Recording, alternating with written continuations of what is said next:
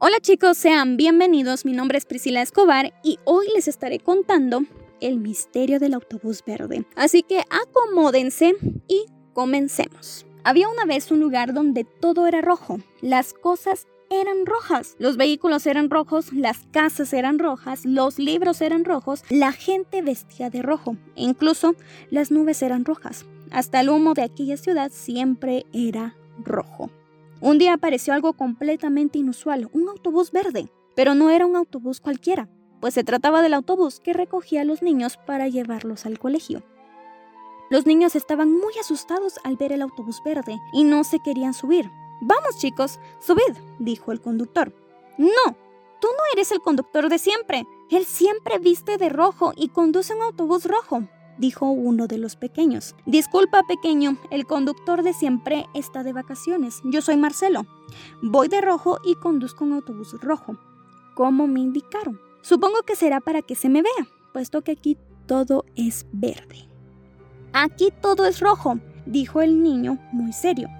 Vale, lo que tú digas, dijo el conductor. Pero mejor será que nos dejemos de charadas. Se nos hace tarde y no quiero que lleguéis tarde al colegio. Yo no me subo a tu autobús verde, dijo el niño.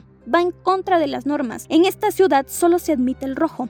Ningún niño quería subir al autobús. Justo en ese momento llegó la maestra encargada de supervisar el transporte escolar. ¿Qué hacéis aquí todavía, niños? Vamos, subida. ¡Ah!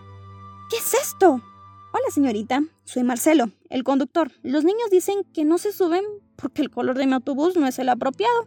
Y no lo entiendo. Voy de rojo y conduzco el autobús rojo. De eso nada, señor, dijo la maestra. Usted viste de verde y conduce un autobús verde.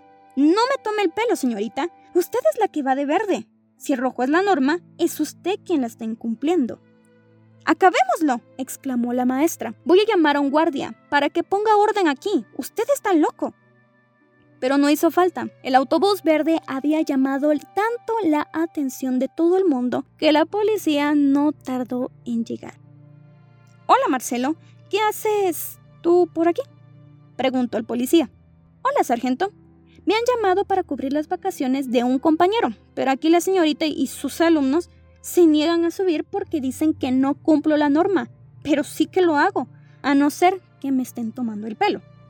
Debe ser una broma de tu jefe, que nos la tiene jurada con tanto rojo, dijo el policía. Él sabe que tú eres daltónico y que ves verde lo que nosotros vemos rojo y viceversa. Jaja, pues va a ser eso, dijo Marcelo. Así me dijo esta mañana, que ya era hora de ponerle una nota de color a esta ciudad tan colorada. Pensé que se refería a mi buen humor. Aclarando el asunto, los niños subieron el autobús y pusieron rumbo al colegio.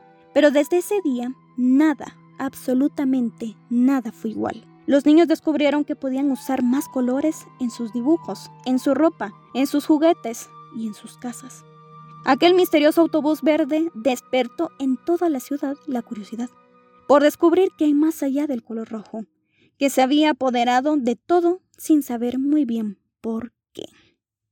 Eso fue todo por hoy. Espero que les haya gustado esta historia. Nos vemos en una próxima.